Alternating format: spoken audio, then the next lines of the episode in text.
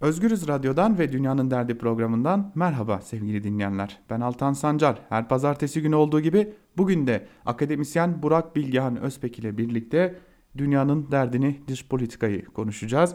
Bugünkü konularımız neler? Önce onları aktaralım sizlere. ABD ile devam eden güvenli bölge müzakerelerine hep birlikte göz atacağız. Güvenli bölge nedir? Uluslararası literatürdeki karşılığı nedir? Ve tabii ki S-400 ve Kuzey Suriye konusunun iç içe, geç, iç içe geçişi nasıl oldu? Bunlara bakacağız. Ardından Amerika Birleşik Devletleri'nde yaptırımlar konusundaki yumuşama sinyalleri doğru mu değil mi? Bunlara göz atacağız. Rusya'ya uzanacağız oradan. Rusya'da Putin'in muhaliflere karşı tutumu ve Türkiye ile yakınlaşmanın ne anlama geldiğini konuşacağız. Ve tabii ki uzun süredir gündemde yer bulmayan ancak Türkiye açısından önemli görülen Avrupa Birliği'ne bakacağız. Avrupa Birliği'nde durum ne? Avrupa Birliği'nin durumu ne? Bunları değerlendireceğiz ve son olarak da İngiltere'ye uzanacağız. İngiltere'de Boris Johnson'ın başbakanlığı ile birlikte Avrupa Birliği'nin ve İngiltere'nin geleceğini neler bekliyor? Bunlara göz atacağız. Tabii ki tüm bu konuları akademisyen Burak Bilgehan Özbek ile konuşacağız. Burak Hocam merhabalar, yayına hoş geldiniz. Merhaba, hoş bulduk. E, hocam bugün yine e, oldukça fazla gündem maddemiz var. Önce şununla başlayalım. E, bir güvenli bölge müzakeresidir, gidiyor ama Türkiye tam anlamıyla güvenli bölgenin ne olduğunu biliyor mu? Bu konunun uluslararası literatürde karşılığı nedir? Güvenli bölge daha önce denendi, neler oldu? Önce bu güvenli bölge konusunu biraz sizden öğrenelim, dinleyelim. Yani Türkiye güvenli bölgenin ne olduğunu tabii ki biliyor.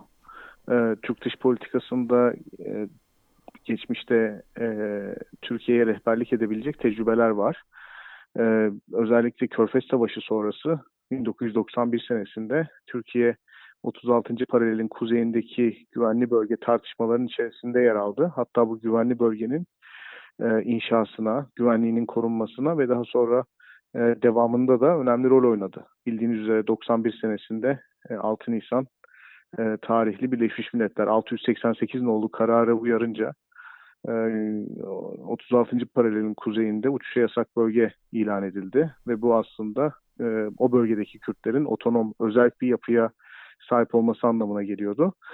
Bu çok tartışıldı. Çünkü bu otonomiyi koruyabilmek için uçuş yasak bölgenin e, kimler tarafından oluşturulacağı tartışma konusuydu. İngiltere, Fransa, e, Türkiye ve Amerika Birleşik Devletleri bu konuda önemli rol oynadı ve incirlik kullanıldı bu uçuşlar için.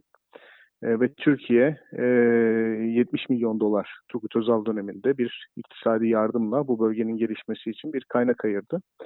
E, fakat o zaman da çok tartışılmıştı. Çünkü geleneksel olarak Türkiye güvenlik politikası e, Irak'ın toprak bütünlüğünü, kendi toprak bütünlüğünün bir zorunluluğu, bir ön koşulu olarak görmeye eğilimlidir. Yani Irak'ın toprak bütünlüğü tehlikeye girdiği zaman Türkiye'deki Kürtlerin de benzer bir e, motivasyonla hareket edeceği ve Türkiye'nin toprak bütünlüğünün risk altına gireceği düşünülmüştü. Fakat güvenli bölge meselesi de o zaman çok tartışıldı e, yani Türkiye'nin egemenlik e, sahasını kontrol etme isteğiyle ya da toprak bütünlüğünü kontrol etme isteğiyle Amerika Birleşik Devletleri ile kurduğu ittifakın çatırdama ihtimali aynı anda e, ortaya çıktı. Yani Kürtler hem bir güvenli bölgeye sahip olacaktı. Bu Amerika Birleşik Devletleri'nin arzu ettiği, desteklediği bir politikaydı. Bu hem Türkiye'nin toprak bütünlüğüne bir tehdit oluşturuyordu ama aynı zamanda Türkiye bu politikaya destek vermez ise eğer bu durum Türk-Amerikan ilişkilerini de olumsuz yönde etkileyecekti. Ee, Türkiye 91 senesinde tavrını Amerika Birleşik Devletleri ile ilişkilerini iyi tutmaktan yana kullandı ve e, eğer e, Irak'ın kuzeyinde bir Kürt devleti olacaksa Türkiye'nin bu sürecin içerisinde olmasının dışında olmasından daha iyi olduğuna karar verildi ve böylece Türkiye güvenli bölge tecrübesini yaşamış oldu.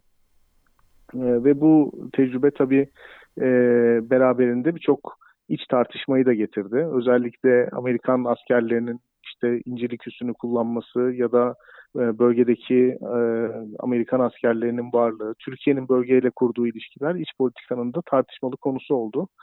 E, fakat o dönemde merkez aktörler buna açıkçası Milliyetçi Hareket Partisi'ni de katmak gerekiyor. Aşağı yukarı 2002 senesine kadar bu Amerikan askeri varlığı devam etti ve Türk topraklarının bu e, bu Irak'ın kuzeyindeki e, güvenli bölge için kullanılması durumu devam etti. Destek verildi açıkçası. Şimdi benzer bir durum Suriye'de de ortaya çıkıyor.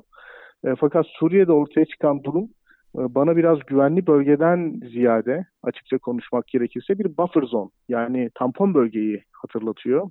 E, yani 91'deki 36. paralelin kuzeyindeki güvenli bölgeyi doğuran şartlar e, ve o güvenli bölge içerisindeki e, siyasi durum ile şu andaki güvenli bölge tartışmaları açıkçası birbirine çok alakalı değil, farklı vakalar. Peki hocam, Peki hocam e, bu durum e, farklılıktan bahsettik. Bu durumun gerçekleşme ihtimali nedir? Yani bir de bu konuyu gerçekleşme ihtimaliyle birlikte S-400'ler konusunda bir neredeyse bir pazarlık haline gelmiş gibi görünüyor. Bir operasyon ihtimalinden bahsediliyor. Konu nasıl geldi ve sadece S-400'ler güvenli bölge ve operasyon noktasına sıkıştı. Buradan çıkış nasıl olacak bir de? E, ya geçen hafta da konuştuk. Aslında Amerikalılar bu dosyaları birbirinden ayırmaya çalışıyorlar. Yani S-400 meselesini Kuzey Suriye meselesinden ayırmaya çalışıyorlar ve e, Amerika Birleşik Devletleri'nin arzusu IŞİD karşıtı e, kampanyanın devam etmesi, operasyonların devam etmesi. Dolayısıyla burada Kürtlerle kurdukları işbirliğinin devam edeceğini anlıyoruz. Öte taraftan e, Türkler ve Kürtlerin birbirleriyle çatışmaması. Çünkü Türkiye'nin yapacağı bir operasyonun IŞİD karşıtı operasyonu zayıflatacağını düşünüyorlar. Ee, dolayısıyla Amerika Birleşik Devletleri'nin önceliği bana sorarsanız bu çatışmanın yaşanmamasını sağlamak. Şimdi bu öncelik e, Türkiye tarafından açıkçası e, görülüyor fakat diğer konularla ilişkilendiriliyor. Yani S-400 konusuyla ilişkilendiriliyor. E, farklı bir dosya olarak ele alınmıyor, bir paket olarak ele alınmıyor. Dolayısıyla Türk-Amerikan ilişkilerinin iyileşmesi ve kötüleşmesi çok topyekün bir kayıp veya topyekün bir kazanç getirecek. Ee, öyle bir noktaya doğru ilerliyoruz. Ee, tampon bölgesi sebebi dememin sebebi zaten Amerika Birleşik Devletleri'nin bu politika önceliği yani Kürtler ve Türklerin birbiriyle savaşmadığı, birbiriyle çatışmadığı, iki tarafında güvenlik kaygılarının tatmin edildiği bir 5 veya 10 kilometrelik bir alan e, arzu ediliyor burada. Bu e, arzu edilen alan tabii Türkiye'nin isteklerini tatmin etmekten çok uzak. Çünkü Türkiye 35 kilometrelik bir alan. Membiç e, şehir kent merkezinin kontrolü gibi taleplerle ortaya çıkıyor. Bu da Kürtler tarafından kabul edilmiyor. Dolayısıyla şu anda ortada aslında çözümsüz bir mesele var. Ve bu çözümsüz meseleyi Türkiye'nin çözebilme opsiyonları aslında çok sınırlı. Ya tek taraflı bir e, aksiyon alacak. Yani bölgeye operasyon yürütecek ve bu operasyon Türkiye'yi Birleşik Devletler ve Kürt güçleriyle çatışma noktasına getirecek. Bunun çok kayıba sebep olacağını tahmin etmek zor değil. E, ve bu da beraberinde yine geçen hafta konuştuk. Türkiye'nin batı bloğundan çok dramatik ve keskin bir şekilde kopuşu anlamına gelir. Türk ekonomisinin büyük bir zarar görmesi, zafiyet yaşaması anlamına gelir. E, bu meseleyi S-400'lere bağlamak konusunda da açıkçası e, benim e, varsayımım şu şekilde. Yani S-400'den dolayı eğer bir yaptırım gelirse Türkiye'nin operasyona başlayacağı e, gibi bir daha doğrusu bu operasyonu yaptırımları kontrol etmek, yaptırımları sınırlandırmak ya da yaptırımları yönetmek için bir manivela olarak kullan, kullanıldığı üzerine böyle bir varsayımım var. Ee, çok dediğiniz gibi yani bütün bu meseleler bir yer deniyor ee, ve orada taraflardan bir tanesinin alacağı zamansız, yanlış hesaplanmış tek taraflı adım ilişkileri topyekün bir şekilde büyük bir çıkmaza sürükleyebilir. Peki hocam tam da bu noktada aslında e, hiç bahsetmediğimiz bir konu var. Karşımızda Suriye diye bir devlet var. Hala varlığını ve egemenliğini koruyan bir devlet var. İşte çeşitli hı hı. devletler buralarda faaliyet yürütmeye devam ediyorlar. Türkiye de bu ülkeler arasında. Bu durumun hı hı. sürdürülebilirliği nedir? Yani ilerleyen süreçte Suriye konusuna ilişkin bir çözüm geliştirildiğinde burada varlığını sürdüren, egemen bir devletin alanında varlığını sürdüren bu devletlerin geleceği ne olacak ya da bu sorun nasıl çözülecek? Bu devletleri iki kategoriye ayırmamız gerekiyor. Birincisi bu meşru devletin davetiyle e, Suriye'de bulunanlar. İşte İran ve Rusya buna örnek.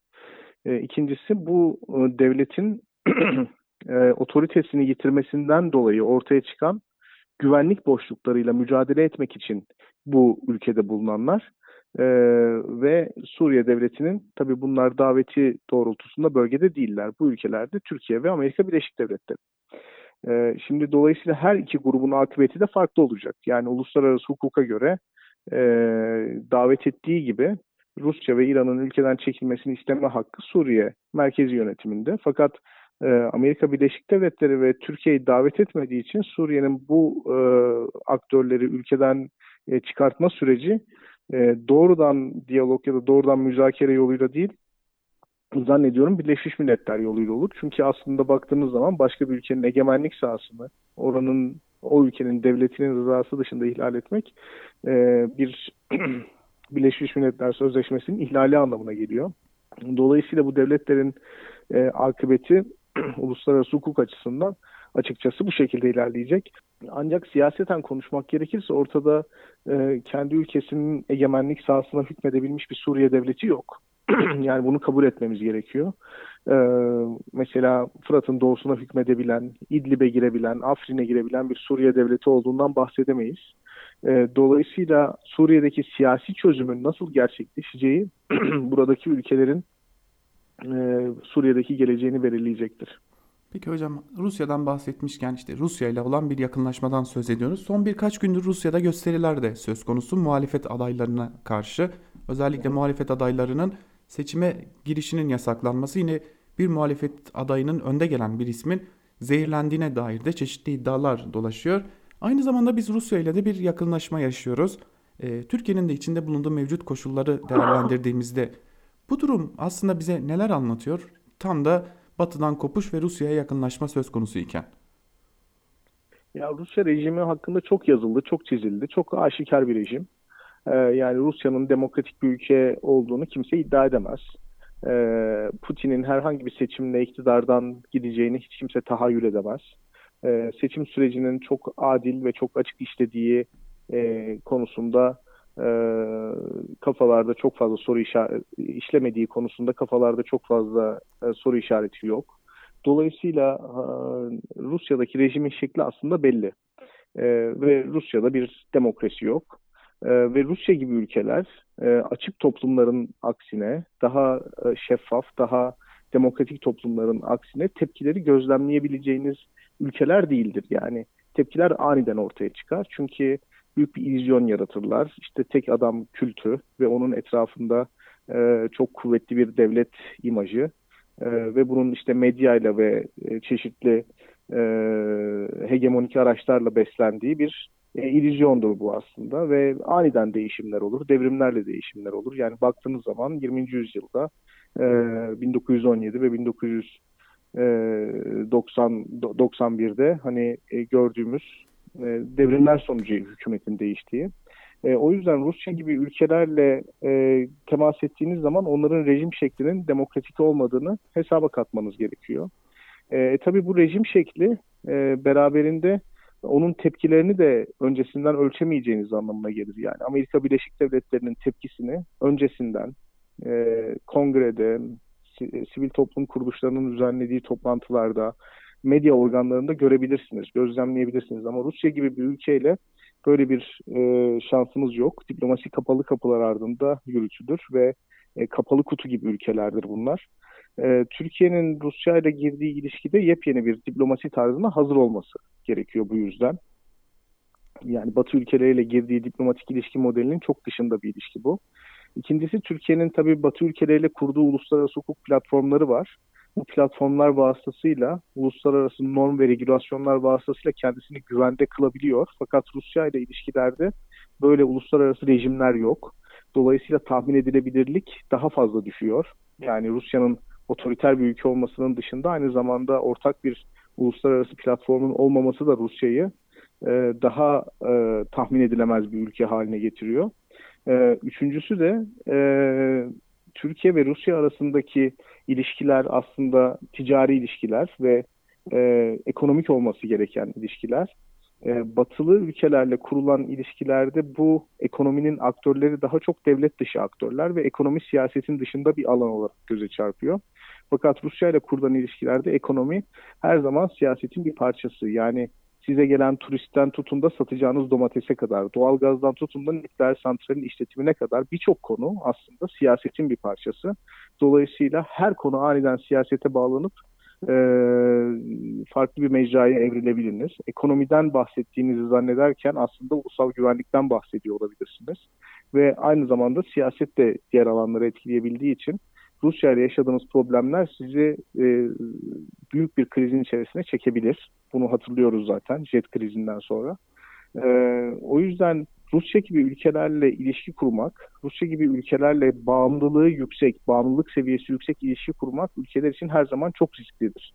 Ve e, rasyonel bir dış politika e, izlemekle mükellef olan hükümetlerin bu kadar asimetrik ilişkilere girmekten kaçınması gerekir. Rusya'nın komşu ülkelerin mevcut asimetrilerini elimine edebilmek için kendilerini NATO üyeliği, Avrupa Birliği üyeliği gibi e, seçeneklere zorlamaktadırlar. Türkiye ne kadar ilginçtir ki mevcut seçeneklerini NATO üyeliği gibi, Avrupa Birliği üyelik süreci gibi e, seçeneklerini Rusya ile daha asimetrik ilişki kurmak için feda etmektedir. Peki hocam tam da Avrupa Birliği'nden devam edelim. Avrupa Birliği ile umut var mı hala? Biz ne durumdayız ve hala Avrupa Birliği gerçekliği hala büyük bir rüya olarak e, Türkiye için de geçerli mi? Ve tabii ki Avrupa ülkeleri için de Avrupa Birliği rüyası hala eskisi gibi ayakta mı? E, bence hayatta tabii ki. Avrupa'nın değerleri ve kurumları e, çünkü ayakta duruyor. E, yaşa, yaşanan konjonktürel dalgalamaları çok itibar etmemek lazım. Avrupa'nın ben kendi bildiğini düşünüyorum. Türkiye'nin Avrupa Birliği sürecinin de her şeye rağmen ayakta kalması gerekir.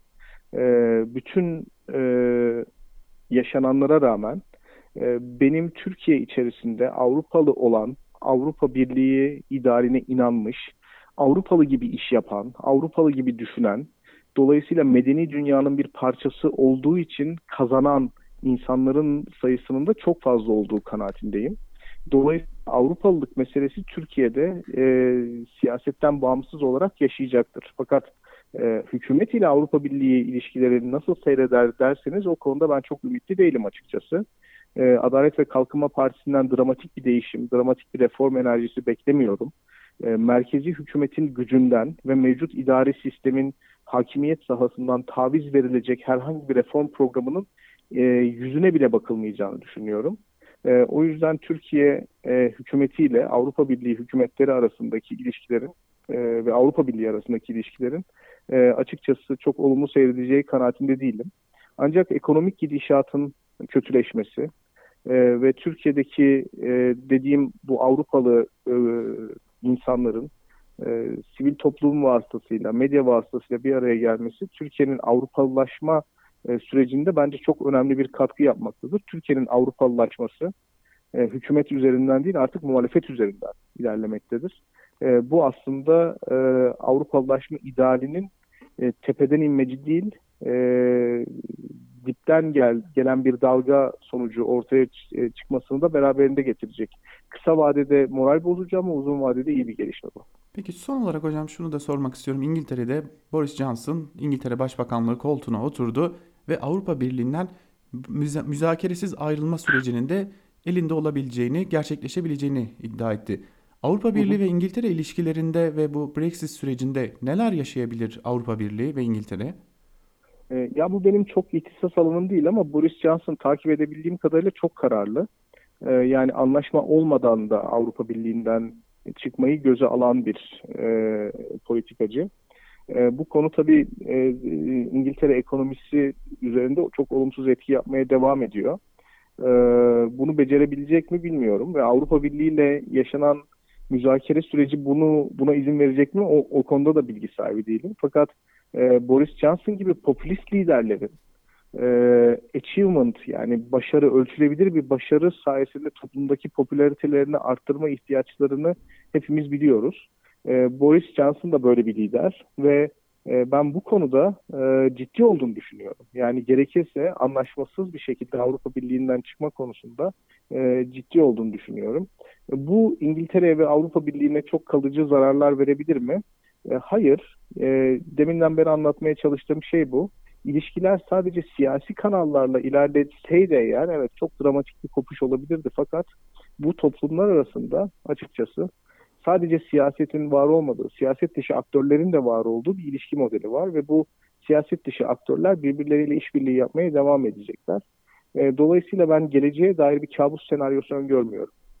Çok teşekkür ediyorum Burak Hocam. Bu haftaki yayın içinde bize zaman, zaman ayırdığınız için haftaya tekrar görüşmek dileğiyle. Görüşmek üzere. Evet sevgili dinleyenler, Dünyanın Derdinde bu haftada Burak Bilgehan Özbek ile birlikte Türkiye-ABD ilişkilerini, Rusya'daki durumu ve Türkiye-Rusya ilişkilerinin geleceğini, Avrupa Birliği'ni ve Avrupa Birliği'nin geleceğini konuştuk. Güvenli bölge konusuna özel bir başlık açtık. Türkiye'nin güvenli bölge konusuna yaklaşımını geçmişten bugüne irdeledi akademisyen Burak Bilgehan Öz Özbek. Biz Dünyanın Derdi programını burada noktalıyoruz. Haftaya yine aynı saatte Dünyanın Derdi programında Özgür Radyo'da görüşmek dileğiyle şimdilik hoşçakalın.